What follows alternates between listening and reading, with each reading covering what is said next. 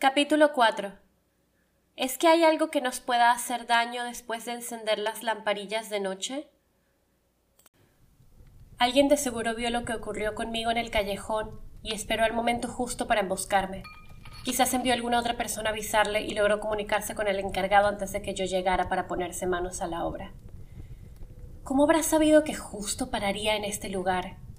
¿Soy tan predecible? Podría ser incluso que las chicas besuconas sean parte de la treta y solo estén haciendo eso para distraerme mientras el otro se tarda medio siglo en atenderme y lleguen los vigilantes a llevarme con ellos de una vez por todas. Tengo ganas de llorar, gritar y correr al mismo tiempo, pero mis sentidos me fallan y podría asegurar que mi respiración en estos momentos no es del todo normal. O puede ser que haya sido él, el idiota que me dejó tirada después de salvarme, curarme y obligarme a firmar un contrato inquebrantable, como si no fuera más que un juego de niños. Sube las escaleras a la derecha, la segunda puerta del final. Su voz monótona hace que mis pensamientos se derriben como naipes. ¿Segunda puerta? Repito, intentando grabármelo en el cerebro. Él asiente. Al final, el desayuno se sirve justo antes de que salga el sol, pero ofrecemos té con lecheja de todo el día. Señala el bar y los vasos sucios apilados en él. El alcohol no está incluido. Volteo a verlo sin querer y noto como el bartender me sonríe. Sus dientes son más grandes de lo que debería estar bien para una mandíbula como la suya y tiene un destello extraño en uno de sus ojos. Uno que reconozco a la perfección un escalofrío me recorre. ¿Es posible que me haya reconocido? Rebusco en el bolsillo exterior de mi bolso y palpo la decena de monedas que conseguí justo antes del altercado en los callejones. Aclaro mi garganta y veo de reojo como el encargado sonríe. Siete barris, dice, y yo tengo que morderme la lengua para no lanzárselas a la cara. Aún así él lo nota. Oferta y demanda. Es lo que toca. ¿Lo tomas? Suspiro y lanzo las monedas tornasoladas sobre el mesón. Siento su mirada posándose en mí y yo trato todo lo que pueda de que no me mire a los ojos. Sé que está consciente de que no soy estúpida y me percaté de que está estafándome. Una habitación en un sitio de mala muerte como este no puede costar más de tres. ¿Pero qué puedo hacer? Me doy la vuelta de golpe y mi cuello sufre por el movimiento repentino. Tomo la llave sonriendo, aunque sienta que estoy muriéndome por dentro y bajo la mirada. Algo dentro de mí me dice que mi apariencia no podría ser más deplorable, y si mis cálculos son correctos, ahora mismo ni siquiera me apetecería ver mi reflejo.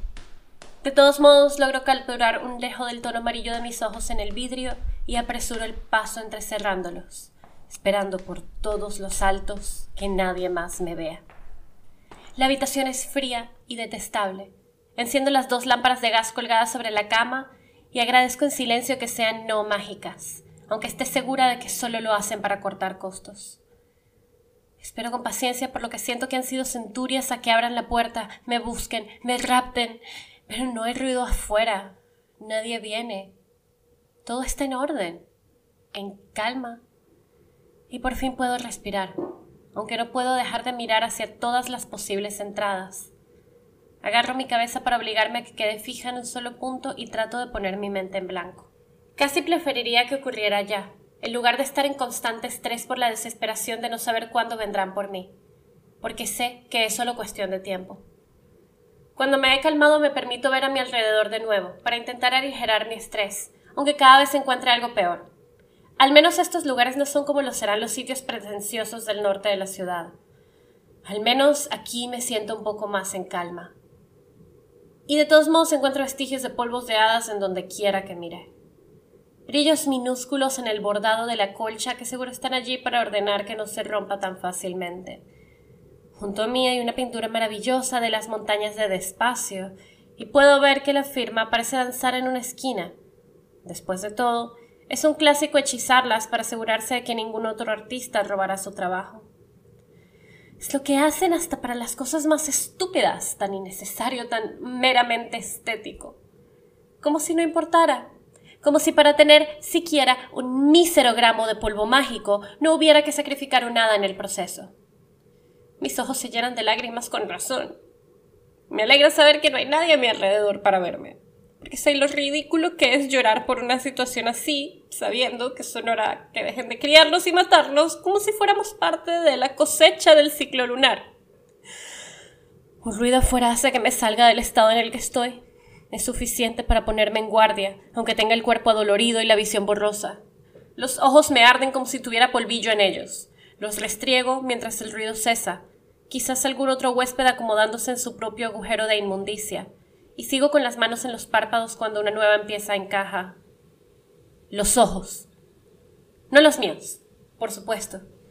Esos que brillaban de manera inhumana, los que me miraron con tanta intensidad que sentí por un segundo que serían capaces de traspasar mi piel.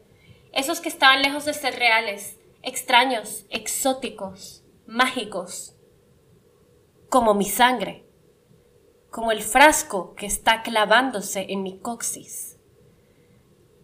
Me lanzo a la puerta para asegurarme una vez más de que todos los seguros están puestos. Me siento en la cama y dejo caer los zapatos al suelo y, solo por si acaso, me cubro con la cobija. Entonces, ahora sí, puedo examinar el tesoro que me he robado. El frasco es negro, de vidrio, y a simple vista hasta parece poca cosa. Cierro los ojos y lo huelo.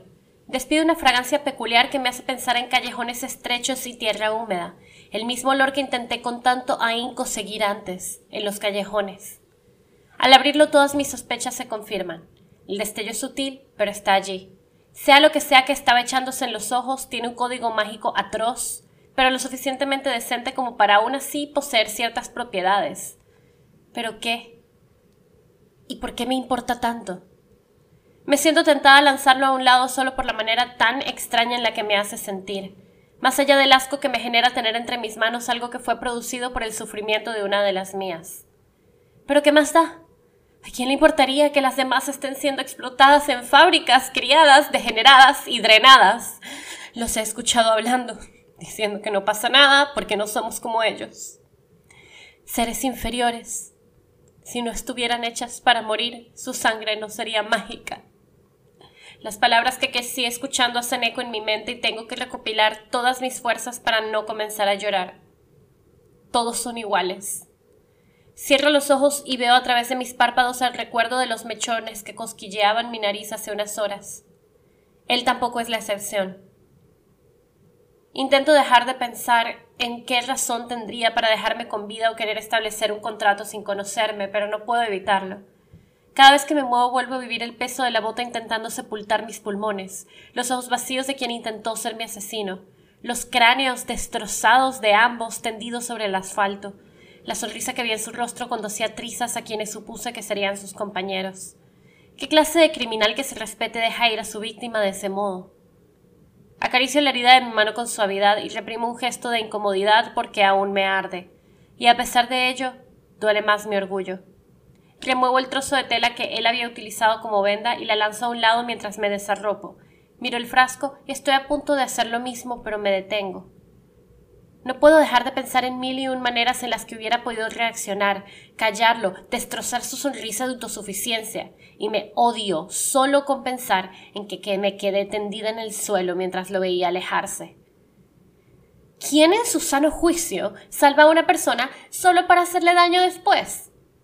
Un psicópata, un monstruo, un depredador que está jugando con su comida.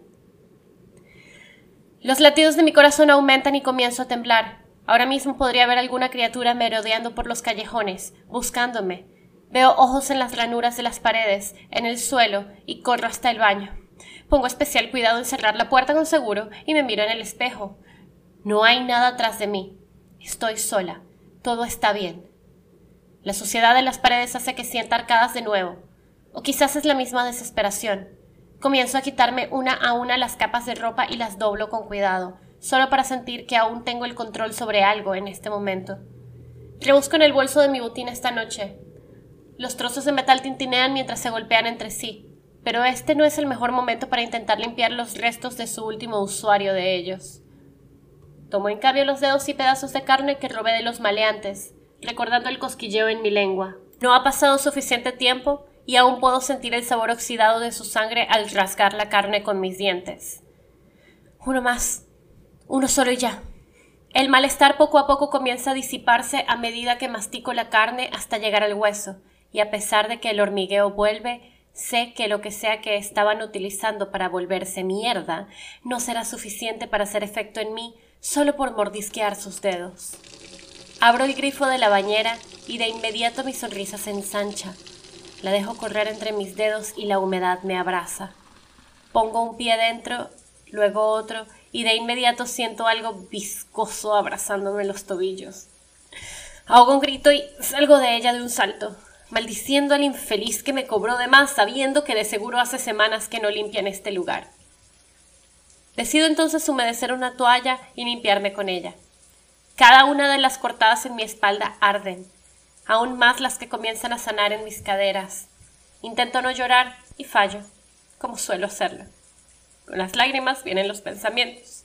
Vuelven los ojos en las paredes y la sensación de que no estoy sola ni siquiera por un segundo. Escupo el último trozo de maleante que tengo en la boca. Quiero gritar, pero me aterra el hecho de saber que eso podría atraer incluso más la atención hacia mí. La incertidumbre de no saber cuándo vendrán por mí hace que quiera arrancarme la piel. Cierro los ojos y apoyo los codos de lavamanos. Nadie. No hay nadie. Todo está bien. Algo cae al suelo y me ahogo con la sangre que despide mi lengua al morderla.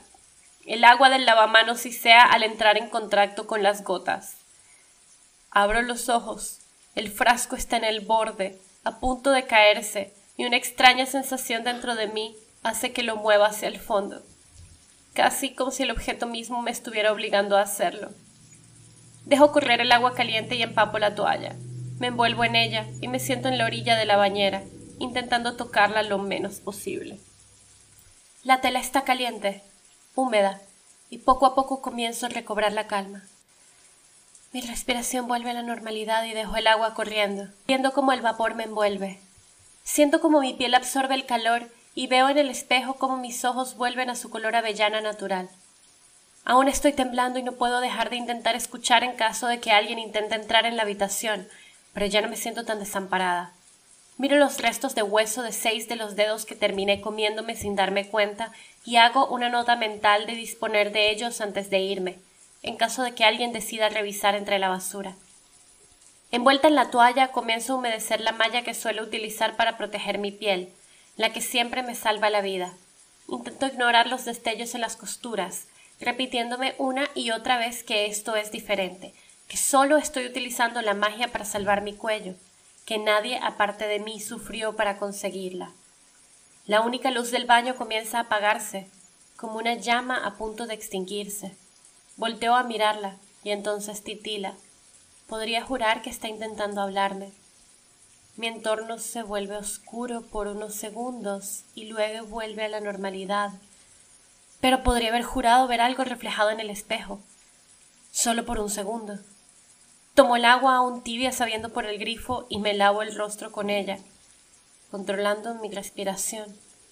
Cierro los ojos y aprieto los puños, dejando las gotas cálidas recorrer mis nudillos y abrirse paso entre ellos. El calor me hace bien, me calma. Abro los ojos de nuevo y mi reflejo me sonríe. Ahogo un grito y por una milésima de segundo mi rostro se desfigura. Mechones color lila se abren paso entre el cabello púrpura y entonces las pecas de mis mejillas desaparecen. Miro, horrorizada, como el espejo comienza a mostrarme la expresión de pánico que lleva años atormentándome antes de dormir.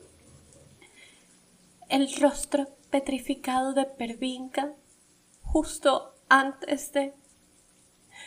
No, esto no es real. No puede estar pasando.